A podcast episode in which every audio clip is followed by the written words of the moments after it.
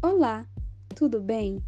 No episódio de hoje do nosso canal Testa do Cipó, vamos dialogar sobre como os mecanismos de participação político-partidária podem e devem ser acessíveis a todos, ainda mais em tempos de antipolítica e disseminação de notícias falsas sobre o real estado de envolvimento da sociedade brasileira nas arenas institucionais de poder do Estado. Nós somos Amanda Assis Costa, Andressa Marques de Souza Silva, Eli Natália Costa Barbosa e João Pedro dos Santos Mendes, e juntos com o professor Wagner de Oliveira Rodrigues, dialogaremos sobre uma questão: um partido para quê? E destinar aqui uma proposta de tutorial popular de participação partidária na política brasileira atual. Vamos nessa?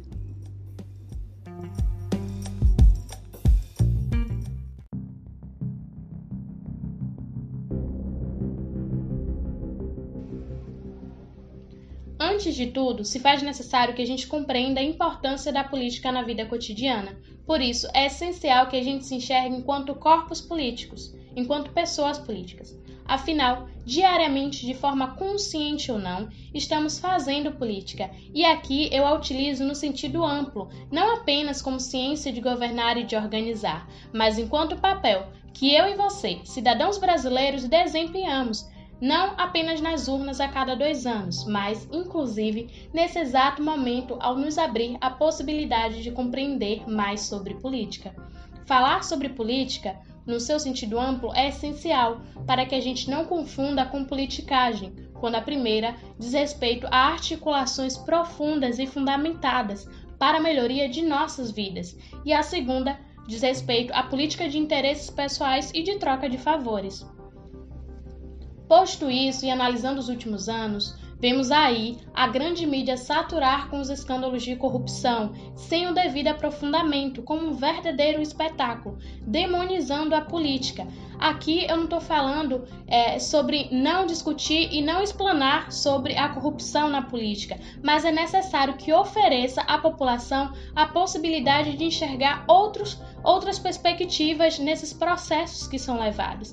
E quando isso não é dado, caímos na alienação, né? Imagine, ao enxergar apenas o ponto negativo de uma coisa, quem em sua sã consciência vai desejar fazer parte. E é exatamente isso que acontece na política. E essa demonização, ela não acontece por acaso. A demonização da política é estratégica e ela parte justamente daqueles que detêm o poder econômico.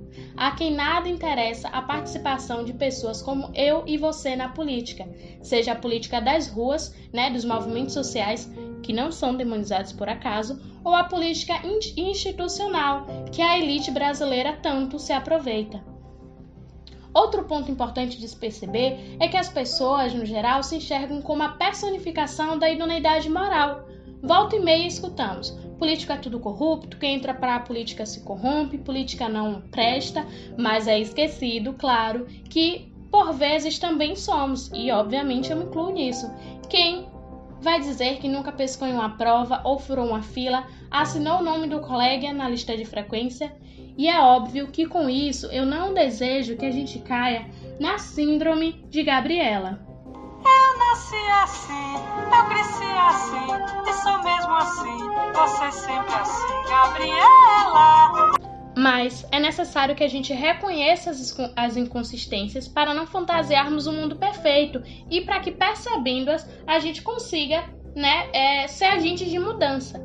E outro ponto importante é o receio de se tornar uma pessoa pública né, e de acabar sofrendo ataques verbais ou mesmo ataques que colocam em risco a própria vida e a vida dos seus familiares e amigos.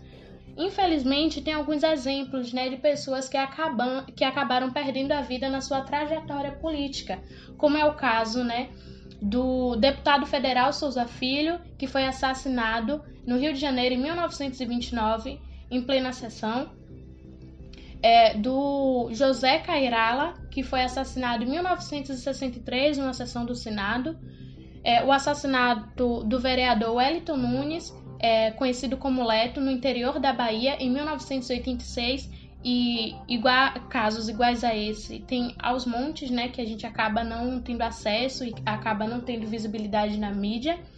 e o caso mais recente da Marielle Franco e do Anderson, que foram brutalmente assassinados em 2018. Além desses exemplos né, de pessoas que acabaram perdendo sua vida na trajetória política, temos diariamente né, as redes sociais sendo bombardeadas por fake news e é, perseguições né, que acontecem contra essas pessoas e que, de certa forma, acaba afastando é, pessoas como eu e você da política. Mas é necessário que a gente mude né, a política e essa mudança ela só pode ser feita se o perfil de quem ocupa os cargos institucionalizados forem mudados também.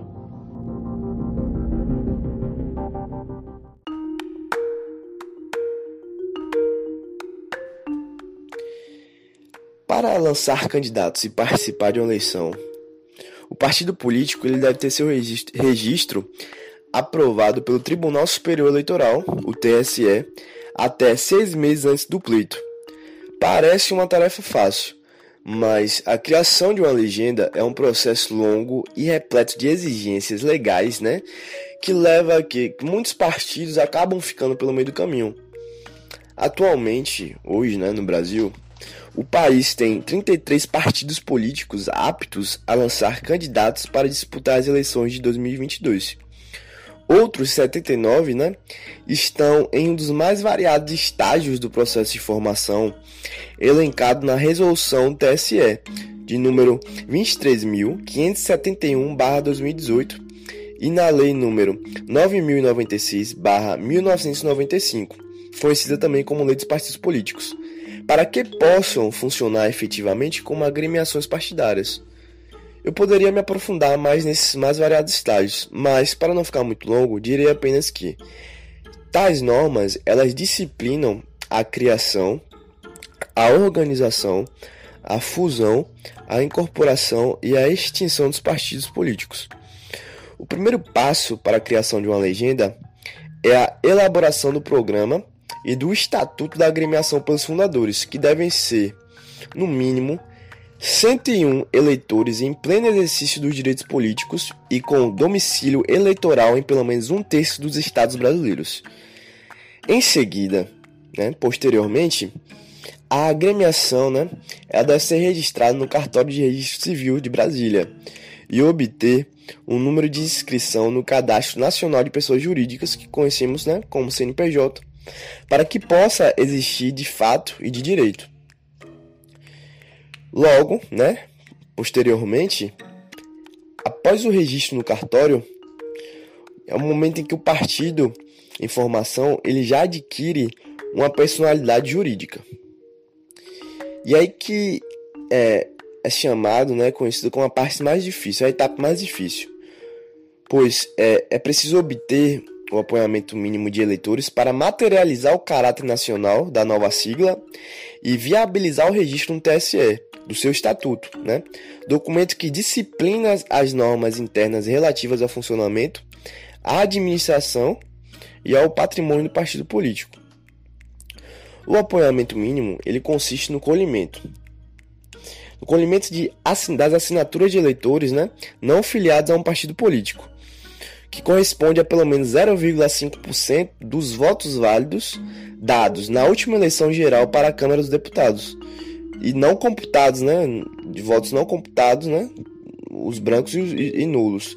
Que deverão estar distribuídos em pelo menos nove estados, com um mínimo de é, 0,1% do eleitorado que é, haja né, votado em cada um deles.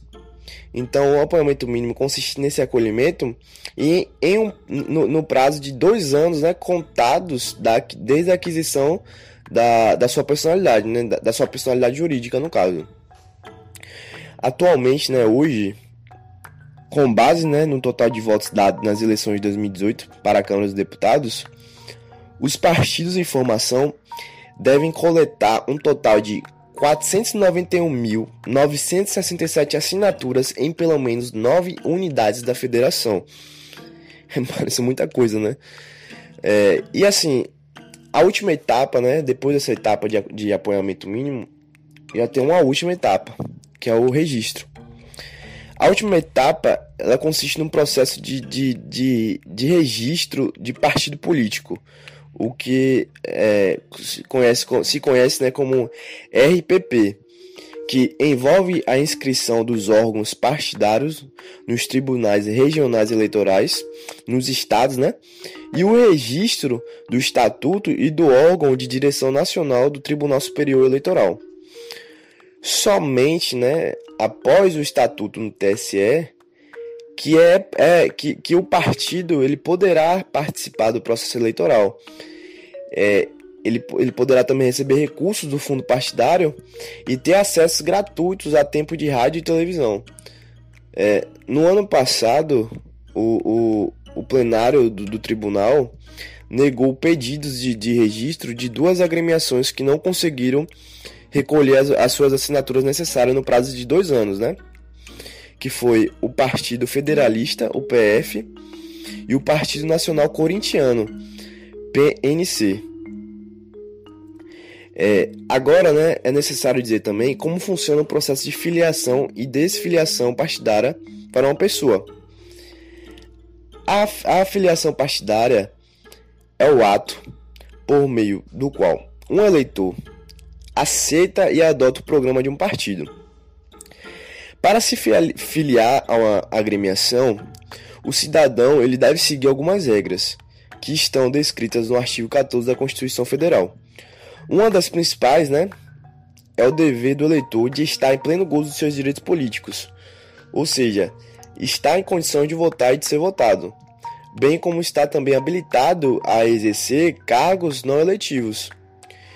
De acordo com o secretário judiciário do TSE, Fernando Alencastro, a filiação partidária é um dos requisitos para obtenção de registro de candidatura a cargos eletivos ele diz que o candidato deve estar né, filiado à sigla pelo qual pretende concorrer com seis meses de antecedência da eleição. Explica ele. Né? É o que ele explica. Por isso, né, quem deseja participar ativamente da vida política, seja concorrendo a um cargo eletivo ou simplesmente manifestando sua ideologia, é, a pessoa deve solicitar filiação direta e, exclusiva, e exclusivamente a um partido político de, de que é, seria da sua escolha. Ao aceitar essa filiação, o partido entregará um, um comprovante de filiação a esse novo integrante, né? Já a desfiliação partidária, né? É, ela, ela consiste assim, né? Vamos lá. Para se desligar de um, de um, de um partido político, o, o filiado deve fazer comunicação escrita ao órgão de direção municipal ou zona, ou, ou zona da, da, da agremiação, né? É, e, e, ao juiz da zona eleitoral onde foi escrito. O prazo do registro da desfiliação, né, no caso do cancelamento, pelo cartório eleitoral, é até dois dias após a entrega da comunicação no, no cartório eleitoral. Né? Assim, é, também é, é, a gente precisa é, é importante salientar, né, quanto aos riscos materiais, sociais e éticos que existem para aqueles que adentram esse campo social. Podemos citar então, né, a pressão psicológica que vai ser sofrida pelo candidato, já que ao estar é, entrando nesse, em, um, em um partido, ele estará adotando a sua ideologia e concordando com suas ideias. Portanto, né, a embarcar nessa vida, nessa área política aí, você ganha apoiadores, mas também você ganha opositores. Então essas críticas poderão vir em forma de agressão verbal também física. E é importante que se tenha noção desses riscos, né, ao entrar nesse meio.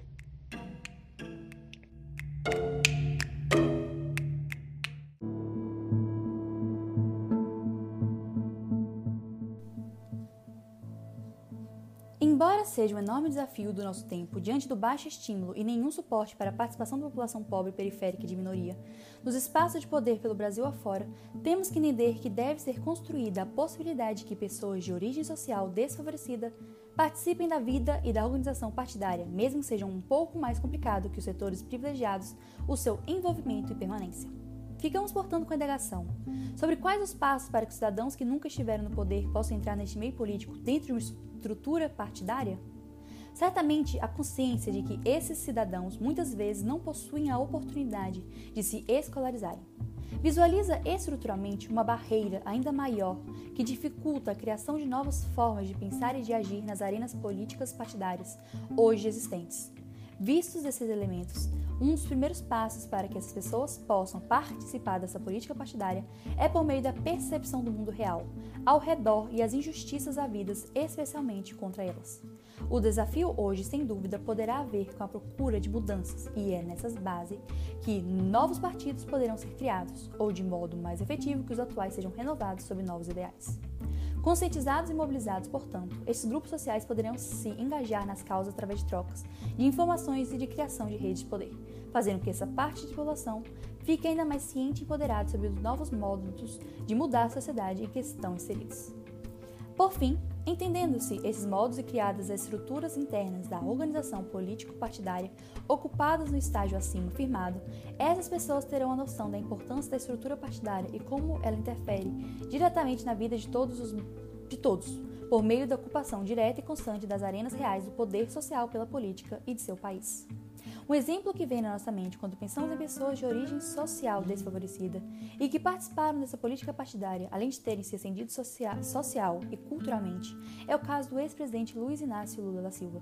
Ele que veio da parte mais pobre de Pernambuco, cujos pais eram analfabetos, começou a trabalhar desde cedo e migrou ainda na infância para a cidade de São Paulo. Em 1968, durante a ditadura civil-militar que viveu neste país, Lula filiou-se aos sindicatos metalúrgicos São Bernardo do Campo e Diadema começando assim a se engajar politicamente. Desse modo, em 1980, ele ajudou a fundar o Partido dos Trabalhadores, sendo o primeiro presidente do partido em 2002. Embora, após o fim da ditadura, ele tentou se candidatar algumas vezes à presidência sem sucesso de eleição. Tal figura política, imensamente controversa e que governou o país entre 2002 e 2010, pode ser visto como exemplo de como é possível que a pessoa que pessoas que venham de origens humildes entrem nessa estrutura partidária. Muitos outros, inclusive, vêm desse extrato, embora o quantitativo dos casos seja bastante pequeno. Muito além disso, portanto, é compreender como que a estrutura política partidária neste país ainda não apresenta pilares para que as massas sociais possam se mobilizar e criar novas organizações políticas capazes de dar conta da necessidade de vazão ideológica na política, que ainda usa da timidez e da baixa vivência do brasileiro neste ínterim. Para que a democracia seja de fato representativa e com quadros políticos notáveis, sobretudo das próprias camadas populares que elegem seus representantes sem muito envolvimento prático. Tais dificuldades, tais contextos em óbices, refletem nas pessoas os desejos de não se envolverem em partidos políticos. É possível ainda assim que elas participem das decisões políticas sem estarem nessa estrutura? É evidente que sim. Mas como? A primeira coisa que nos passa a cabeça é através do exercício do voto consciente. Afinal, é a partir desse voto popular que é eleito os nossos representantes que poderão mudar a sociedade e decidir politicamente. Mas o voto de dois anos, de dois em dois anos, é suficiente? Por isso, temos que ir um pouco além, entender a importância do voto e os limites nele havidos, como única forma de participação pública do eleitor para o dever social para e na política. Igualmente, há organizações que são responsáveis em influenciar essas decisões e que podem, ou até devem, ser vividas como sindicatos, agremiações comunitárias, grupos políticos e até mesmo grupos estudantis. Dessa maneira, ao participar dessas organizações que cobram e defendem o direito da população, esses cidadãos participando da, da política, mesmo não estando envolvidos em partidos. Em conclusão, é extremamente importante que todos os cidadãos tenham uma voz ativa na sociedade pois é esta a única maneira de haver uma real melhora. Portanto, tanto a participação nos partidos políticos quanto o engajamento em organizações sociais e políticas são úteis e necessários.